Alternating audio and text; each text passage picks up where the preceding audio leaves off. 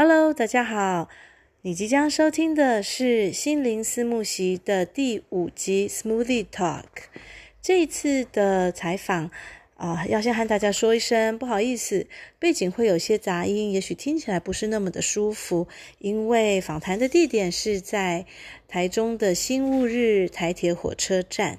那大家如果想要参考字幕的话，也想要看一看，呃，这一次的访谈人物本人，那就请欢迎到我的 YouTube 频道上面参考一下最新上架的影片喽。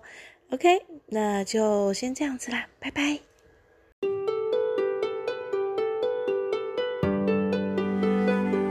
Hello，welcome to Smoothie for the Mind。让我从生活和文化中萃取成分，替你调制一杯心灵思慕席。不知道大家身边是不是也有这样子的人？嗯，平常讲话的时候都是轻声细语，像只猫咪一样，和他相处起来感觉很温柔。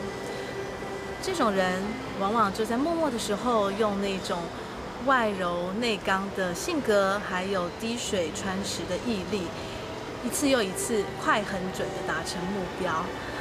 今天 Smoothie Talk 的访谈对象王云燕，在我心中就是这样子的一个人。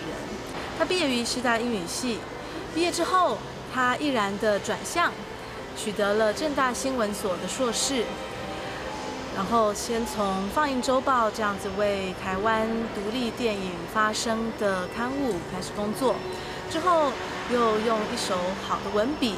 替台湾译文界留下了十分忠实又细腻的记录，其中当然也包括了他的著作，他独立出版的《再见杨德昌》。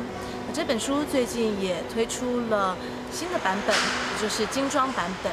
呃，在这样子扎扎实实的文青状态下，云燕她却在二零一八年也同时进入了保险业。我们今天的 Smoothie Talk 就来听听他和我们分享这两个看似违和的角色，谈谈写作，也谈谈《再见杨德昌》这本书。Hello，云燕。Hello。Hi。呃，谢谢。我要先跟各位观众说一声，今天 Smoothie Talk，因为云燕她最近都在忙碌新书的出版，对不对？对。对，所以我们今天有一点点的委屈你，我们就非常匆匆忙忙的抓住作者有空的时间，所以我们现在是在新物日。对对对，台铁站，所以大家可能会呃偶尔会听到一下便利商店还有火车的声音，先包含一下。嗯，对，嗯，一一这部电影里面，呃，杨洋他说的话，就是因为因为他看，因为你看不到，所以我拍给你看。对我来说，《再见杨德昌》这本书的意义，还有对很多读者应该也是如此，因为我们看到就是目前电影最后的成果，但是往往杨德他的精神。呃，是很多都是在幕后的。那你经过了这些精彩的采访，嗯、呃，呈现了给我们一个更完整的杨德昌，还有赋予了他的电影更多的意义。嗯，那现在呃，我现在手上的这一本是你二零一六年的增订版。对对，那最近在出的是精装版。嗯，对。嗯、呃，那我们谈一下《再见杨德昌》，不管是对于新的读者，还是呃想要买。精装版作为收藏的忠实粉丝，这本书它的魅力还有重要性所在。嗯，我在想，其实很多呃，可能对电影有研究，就是喜欢电影的人，嗯，在谈到台湾电影的时候，杨德昌是绝对一个不能够忽略的名字。那可是可惜的是，杨导逝世的比较早，那他在二零零七年的时候就过世了，所以可能比较新一代的观众对他不是那么的熟悉。嗯，那我其实自己也是真的到了杨导过世之后，那随着一些回顾展的举办，那我才慢慢的去接触到他的作品。呃，我觉得我自己本身是一九八二年出生的，那其实一九八二年正好是台湾新电影的元年，就是当时有一部电影叫《光阴的故事》。那杨德昌也是拍摄了其中的一段，那算是他的电影的处女作。嗯，那我我自己会觉得说，我在当时会想要做这个题目，是因为二零一二年正好是台湾新电影三十周年。嗯，那也是我自己即将要满三十岁。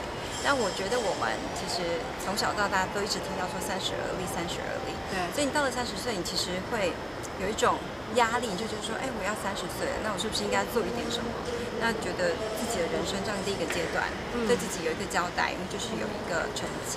那我当时其实已经在啊、呃、电影圈做了啊、呃、几年的采访。那我发现说，哎，其实杨德昌已经逝世，当时逝世五周年了。可是台湾一直没有一本啊、呃、让我觉得是啊、呃、可能很厚实的，嗯，那很完整的专书去介绍这位啊、呃、非常重要的台湾的导演。那我那时候就想说，哎，我是不是可以去采访一些跟他啊、呃、合作过的电影人？那其实这些电影人书里面采访的，呃，现在目前是有十八位嘛。那我当时其实采访包括像小叶、吴念真、柯一正，或像是录音师杜鲁之，那剪接师廖庆松跟啊陈博文，他们其实都是啊台湾电影圈非常非常重要的影人。那这些人都跟杨德昌合作过，嗯、所以我会觉得说，哎，其实借由这样子的访问，我们其实了解到的不只是杨德昌，那也包括就是呃，我们可以洞悉到整个台湾新电影那几年。风风火火的状况，那甚至可以透过这些不同的角色，他们各自从呃，可能从编剧啊、呃、制片，就是一些幕后工作的角度出发，去谈一部电影的完成是怎么样实现的。嗯，对。你现在要出版的《再见杨德昌》的军装版，嗯，那刚好也碰到了《一一》这部电影的二十周年，对，然后也要被拍成舞台剧了嘛，对不对？那《一一》这部片算是杨导他的遗作。他刚刚你刚刚说他其实去世蛮早的，那他二在两千年的时候也因为这部片而获得了坎城的最佳导演奖。对，那除了这些，当然他剩下的大概六又四分之一部的作品，其实涉及的是很多很生命的层面。我觉得是 年纪越大，好像看了越有感觉。那你从第一次接触到他到现在，从观众到作者。你怎么看他的电影？有哪些特色？呃，其实杨德昌一直是台湾新电影啊、的导演当中最具现代性的一位。那我自己觉得他跟其他的台湾导演可能最大的差别是在于他的批判性。那这个是我自己，我觉得也是我很欣赏他的地方。我我刚刚其实啊，露比有提到嘛，就是我可能是一个看起来外柔内刚的人。那我觉得这个也跟我其实研究所的训练是很有关联的。因为当时念的是政大新闻所，那其实我们在研究所期间非常强调强调的是所谓的一个批判思维的训练，就包括我们在看任何的社会议题，在看任何的社会事件的时候，其实需要带着一个批判的眼光，那而不是把一切都视为理所当然。那我觉得呃，杨德昌导演当当然一方面我觉得也是他个人的性格使然，另外一方面是他其实后来到呃美国去呃求学工作。那我觉得他其实受到西方的影响也很大，包括他对于独立思考能力的，呃，一个一个坚持，或者说他他他的批判的眼光，他带着一个可能在国外的受过训练的眼光回来再看台湾的社会，那特别会去看到说，其实台湾在整个啊儒家文化的影响之下，那可能我们会有一些所谓的局限，嗯，那这个他对于这个。啊，儒家文化的反思，其实在他九零年代有一部电影叫《独立时代》，其实看着特别的明显。嗯，那我我觉得这个是可能台湾的的观众在看他电影的时候，会特别觉得说，哎，其实这个导演他可能非常的批判，或是我们可以跟他非常愤世啊愤世嫉俗，然后很愤怒的一面。那我我觉得他的那个批判其实是来自于爱。然后来自于他的热情，这个我觉得他是一个理想性格很强的人。这部分我自己觉得可能跟我自己也是蛮蛮贴近的。那既然我们设的一个高度在那里，那当然就是会希望说爱自身啊、责之切嘛，所以就会希望说我们把一个新的观念，是不是可以啊、透过我们自己的发声，透过我们自己的作品啊、去带给台湾的观观众，那刺激大家有更多的思考。嗯，这个是我我自己很喜欢杨老作品的地方。那另外一方面也是，特别是他对于整个台湾社会结构的观察。那我觉得可能我们在台湾的创作者很多，也许我们聚焦的是比较微观的呃的事物。可是杨德昌导演很特别的是，他会把嗯我们人类的处境放在一个整个社会结构下，所以我们可以从他的作品当中看到人在这样子的社会结构下可能会有的牺牲，或是会有的挣扎。那我我自己觉得这个这样子一个比较嗯宏观的眼光，呃，是对于所有的人，啊、我觉得是是对我对我们来说其实是会有有有所帮助的，嗯，呃，我自己也会觉得他的电影看起来，第一次看的时候是觉得有点无力感的，有点无可奈何，但是很奇妙的是，你看完以后好像有点承认。这个不管是结构、体制或是人性吧，好像你承认了以后，反而可以比较坦然。我会觉得反而是有一点把它说破了，认识真相以后的一种不舒服之后，你会有种坦然感。哦。嗯、你刚刚讲的那个真相其实蛮有趣的，因为其实杨德昌导演在他的电影里面，很多部电影都可以看到他的角色其实一直不断在寻求所谓的真实。对，包括像我们刚刚有提到杨洋嘛，嗯，他其实里面有一段话非常的有名，就是他在跟他的父亲谈，杨洋在片中也不过就是一个念小学的孩子而已，对，然后他就跟他爸爸说，哎，我们只能看到前面，那看不到后面，那我们是不是只能知道一半的事情呢？嗯嗯，对。那那所以，或是他其他电影里面会提提到说，哎，这到底是真的假的？其实我们可能常常都搞不清楚。嗯嗯，对。然后我觉得回过来就是你刚刚讲到，就是因为对于人这个关怀、一个爱吧，好，或是因为你越在乎，你可能就会越容易批判、碰斥这样。所以你这一次也特别精装版的颜色是选的跟前一个增订版是完全不一样的。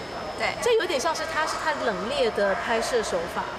我觉得，嗯、呃，白色还黑色。我当时选择白色，但是，呃，这个也是一方面是设计师的想法。对。可是我自己会，呃，觉得其实看杨德昌的电影，除了红色之外，嗯、我觉得红色更更像私底下的颜色。对。他的电影，大家一般看的感觉可能会比较是偏灰的，暗的。是是。不过大家会如果去注意的话，会发现其实他的电影里面的女主角。嗯，他们可能在某些时候其实穿着白色的洋装，嗯、然后我自己其实一直在想说，哇，那让女主角穿上这个白色洋装的用意是什么？嗯，我自己觉得它透露了杨德昌他很纯情的一面。嗯，哦、嗯，对什么的纯情呢？你觉得？对不起，我要先跟观众讲，因为我们刚刚其实已经卡掉很多次，一直会有台铁的广播，所以我们现在讲大声一点好了。对，嗯，因为可能看不完。嗯、对，我觉得那个 那个。呃，纯情或是纯真，忽忽略呃呼应的应该是嗯他的那种理想的性格，嗯、就很很 pure 的那个，嗯嗯，他的理想主义这样。对，但是你这次的精装版是红色的，对，是非常强烈的红色，嗯嗯，就是代表他的热情，对，代表他的性格。然后他其实一直很强调的是。呃，就是人应该要找到自己的兴趣，要知道自己要的是什么。嗯、像我采访张震的时候，他就有提到说，其实那时候他跟杨导拍片，那常常会听到他说，人一定要知道自己要的是什么。嗯，当一个人不知道自己要的是什么的时候，那就有点危险了。嗯，对。那我我我自己觉得这这个其实真的对我们来说是一个非常大的提醒。那因为我们其实八零年代出生嘛，嗯、那我们接受的教育基本上还是比较传统的。我们是最后一届的国编版本。的，对，对。是联联考。嗯，那我觉得以过去我们所受的教育其实就是很单向的，就是我们是学生嘛，那我们就坐在台下，那听老师说，那其实就是单向式的传输知识给你。对，可是我觉得真正的教育，它其实是应该要去鼓励我们，要能够独立思考，要能够、嗯、要能够发问，嗯，对，要有有自己的的意见的。啊。书封会有会选择用红色，那其实特别是想要象征就是杨德昌的精神，嗯，啊，我们在看他的电影的时候，会觉得说，哎，他其实好像是一个非常冷冽、非常疏离的的导导导演，嗯，可是其实。当我们再去回到呃他的初衷的时候，或者是对于私下的他有一些认识，你就会发现他其实是一个非常热情的，那呃有对电影充呃热爱，充满着热爱的导演。那我其实这个红色其实是有些线索的，那包括我在看杨德昌的一些呃现场的拍片现场的工作照的时候，发现他其实大概从呃九零年代初，他就一直戴着一顶红色的棒球帽，一直到两千年。哦，看到的照片都还是这顶红色的棒球帽，所以你这次特别出的这个纪念商品也是一个红色的棒球帽，对不对？对，哦，对，因为那就是杨导的标准的配备。那我也看到说他啊有一次就是跟他的一个子弟兵就王伟明到呃东京去可能谈呃合作的案子，嗯，那他穿着一袭呃黑色的大衣，他他身上却是披着一条红色的围巾，对，这很强烈的对比嘛。对，哦哦哦，然后你会看到他，其实他穿的衣服，他有时候穿红色的毛衣，嗯，他有时候拍片夏天很热，他穿红色的 T 恤，T 恤，这次都很能够去反映他自己的的的内在，嗯，所以这次特别选择了红色，就是养德昌的颜色代表色。解。啊，因为你这两天有在在进杨德昌的粉丝页上面分享一些相片和你的心情，特别是在制成上面的这本书，你这几天在印刷厂看到了它的生出来的样子。对，因为我这两天就是前两天特别到台北的印刷厂去看印，嗯、那这是我第一次到印刷厂去，然 后真的像是刘姥姥进大观园一样。那我现场看到那个印刷机，因为当当时老板就承诺我说，要让我用最新的印刷机印，那印出来的效果会最出色。嗯，呃，这台新的机器呢，它就像一台火车一样，非常的长。那我问了老板说，哎，这台机器多少钱？老板说。五千万，我那时候听到的时候，简直就是不可置信哎。Wow. Okay. 对，所以我用了一台五千万的机器在印我的书，嗯，然后觉得非常在开心。那确实印出来的品质也非常好。那这次因为里里头非常多的彩色啊彩色的照片嘛，那为了提升那整个照片的品质，所以这次其实在啊用纸上面也有也也有提升。那确实印出来的效果是非常好的。所以是真的是名副其实的精装版，对不对？对。然后我觉得在印刷厂看到非常的有趣，是因为其实，呃，一般观众不晓得知不知道，像这种啊、呃、彩色的印刷，它其实是有呃有四个四块板组成的，就不晓得不同的颜色。OK。啊、呃，其实，在印刷厂我们啊、呃、在看印的过程当中，嗯、最重要的除了是去看校正它的颜色之外，还有另外一个很重要的工作是叫做印版套准。这个套就是啊、呃、套子。的套，准是准确的准。嗯、那要看这个呃板跟板之间是不是有有有套准。所以你意思是说，每一一页的彩色，这一个彩色的一张图片来讲，它其实是由四个板子做成，它不是一次这样子印出来。哇，OK，对，然后对，反正就是有不同的，所以中间不能有任何零点零零一公里的这样差，对不对？对。哦，哇。因为我在那个看印的那个台上面看到了放大镜。我想说，哇，这放大镜是要做什么的？看印不只是用肉眼看，对，其实还用那个放大镜去看。那时候我觉得真的是术业有专攻，因为那时候在看的时候，看那个套准前跟套准后，然后用放大镜去看。我有时候真的是看不出那个差异哦，真的。但是真的明眼人，内行人一看就知道了。哦，所以我觉得其实有很多的学问。然后像这个也是幕后啊，对，是印刷的幕后。我们拿到就是一本书嘛，我们可能觉得哇，这制作很精美，然后印刷非常的精良。哇，可是我们其实不太晓得说，哇，原来在印刷的现场要注重的那个细节是那么的多，然后要怎么样去调教。我觉得那个真的就是师傅。累积了他们十几二十几年的专业才能够做到的。对，哦，这让我有点想到《一一》里面的，但是《一一》里面他讲到说，呃，没有一棵树、一朵云是不美丽的。所以我觉得真的是每一个行业，你一进去你会发现它是另外一个很很 micro 的世界，有好多好多的细节。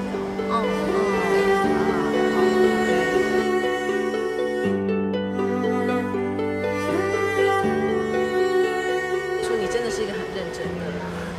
的作者很认真的记者，其实从《再见杨德昌》这本书，二零一二年的开始出版，嗯，然后到了二零一六年，你又自己独立出版，对不对？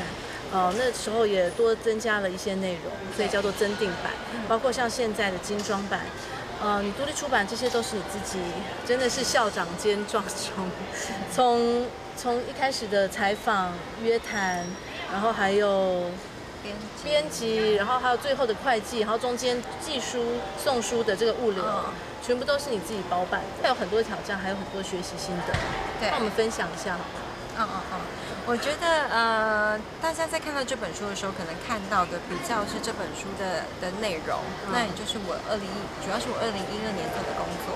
那时候从啊、呃、约访啦，然后你要做功课，那列访纲到后后后面的写作，那其实在呃第一个阶段，就是这个整个成书的阶段里面，对我来说挑战最最大的可能是约访的部分。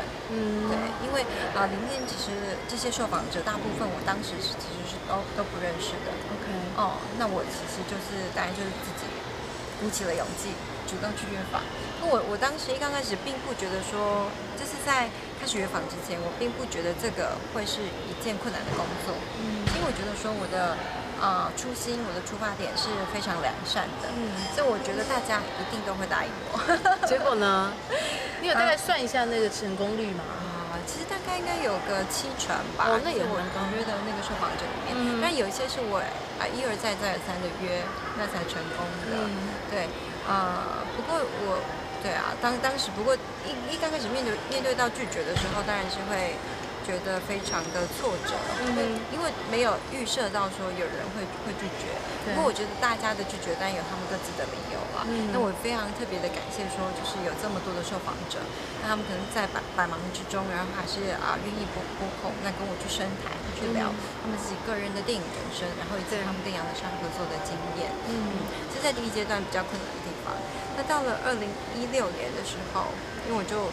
独立出版嘛，那所有的销售都是必须要自己啊亲自来负责，那就是包括特别是在行销计划上面啊，然后对到整个销售的过程，我觉得这个真的是挑战非常的大。其实呃，大家如果说对于出版台湾的出版产业不陌生的话，应该都会知道说，大家其实一直都在讲说现在的啊出版市场啊越来越。越来越困难，对，蛮辛苦的，所以，所以我的那个翻译的稿费一直提升不起来。对，因为真的知道出版出版业就是这几年其实大家都是在硬撑这样。对啊，我觉得、嗯、呃呃，当然也不能说说大家现在的阅读量是比较小的，我觉得应该是阅读形态的转变吧，因为大家现在可能主要的透过的吸收资讯的媒介。呃，转移到了网络上面。那因为网络上面真的是免费的资讯太多了，嗯，呃，可能光这个我们都吸收不完。但我觉得说它还是一个很有系统的方式，然后让我们可以非常完整、深入的去理解一个议题。是哦，那我我当时当然在销售方面，特别就是透过口口碑形象的方式，然后很多人因为这本书的评价非常的好。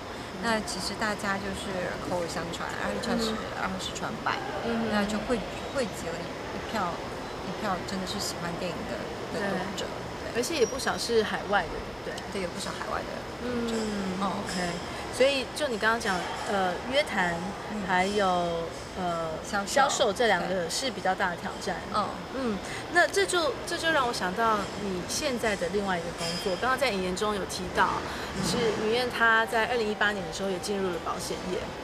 对对，这点我觉得蛮有意思的。想要问你，是因为我觉得我们的社会是还蛮矛盾的。有时候有的人会说啊，文青有点不食人间烟火。可是等到人呃文青去。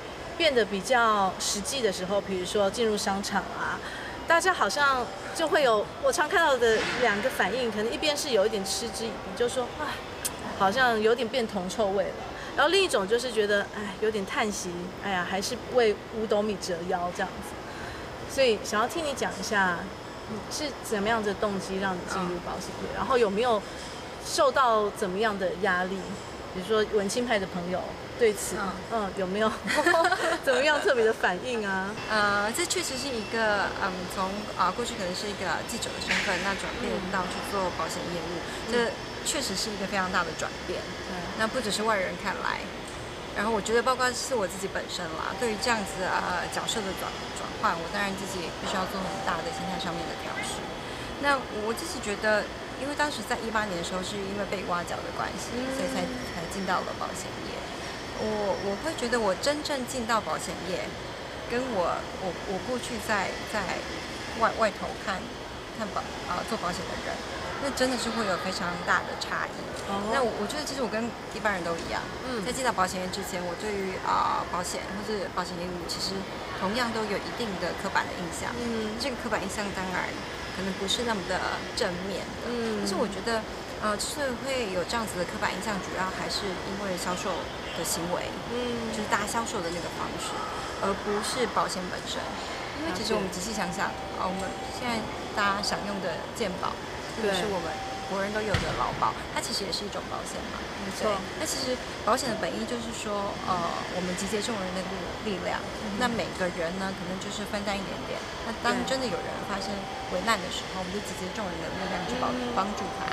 这个就是保险的本质，它其实保保险的本质，它的出发点利益是非常的良善的。是是，嗯，那我我自己这可能就是要也要提到一点我自己家里的状况，因为我爸爸，呃，他这几年失能，那他本身是完全没有保险的，嗯，所以他呃失能之后，嗯，都是我妈妈在照在照顾。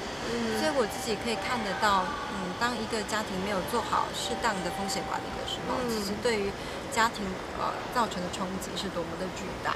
对，如果说我们能够能够在风险啊发生之前就去做好适当的呃规划的话，嗯、其实真的是可以去啊帮助到这个家庭。嗯，嗯，所以我这这些当然也都是我进到啊保险业，然后听到了非常多的啊理赔的案例。然后知道了保险它可以发挥什么样子的功能，让我更深刻的去认识到这份工作它的意义跟价值的时候，才才有一个一个一个转变。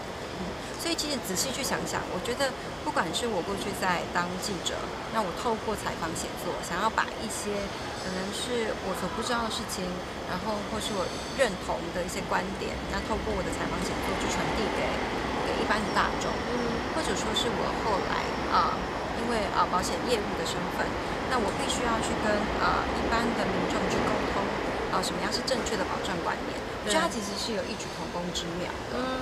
那呃，然后那个初衷其实也都是对于人的关怀。是，对，我觉得这个是不变的地方。嗯，你在二零一七年的呃一个访谈中有提到，将不会再以写作为生。然后也的确，二零一八年很顺利的进入了保险业啊。所以现在经过你刚刚的解释，身兼两种其实并没有那么违和的 角色。嗯，想知道是你未来还会写作吗？题材大概会是怎么样的？哦，我其实一直想要再有新的作品，因为我这本书从二零一二年然后出版到现在也过了八年嘛，嗯，那就是我的代表作。对，那我想说，哇，转眼四十岁。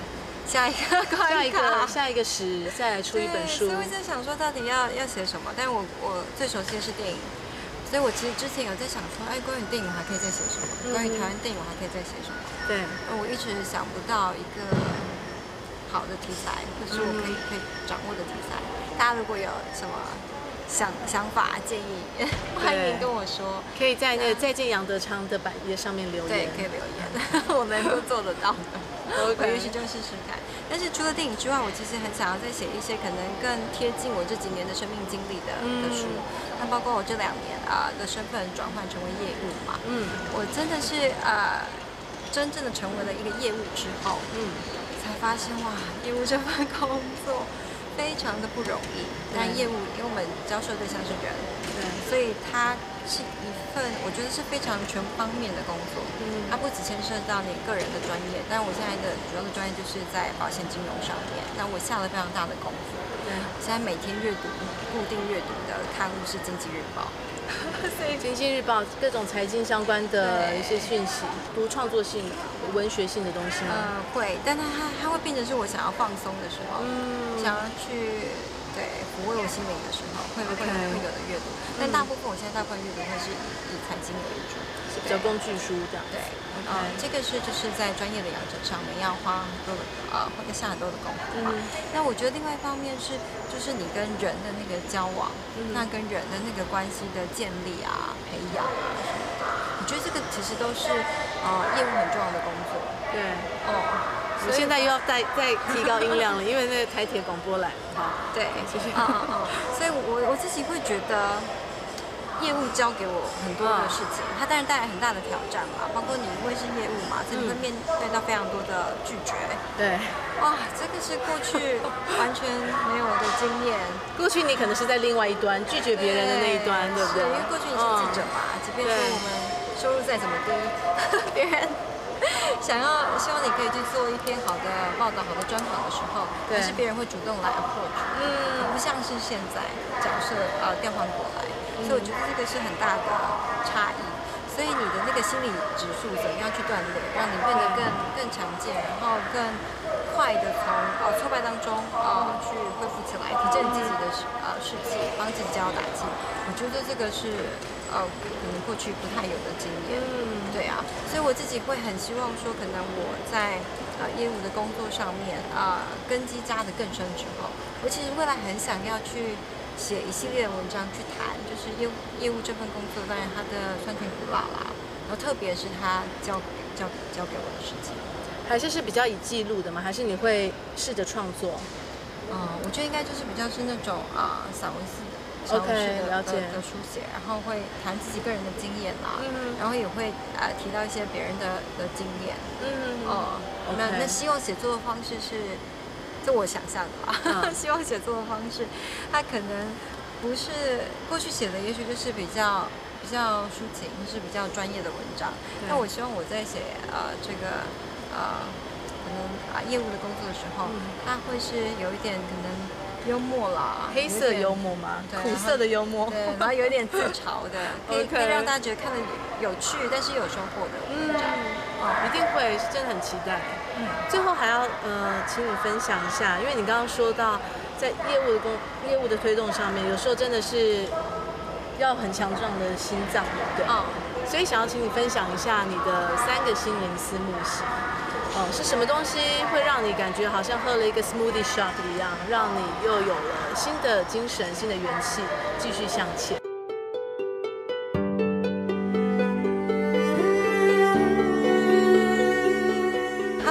好，我是在建杨德昌的作者云燕。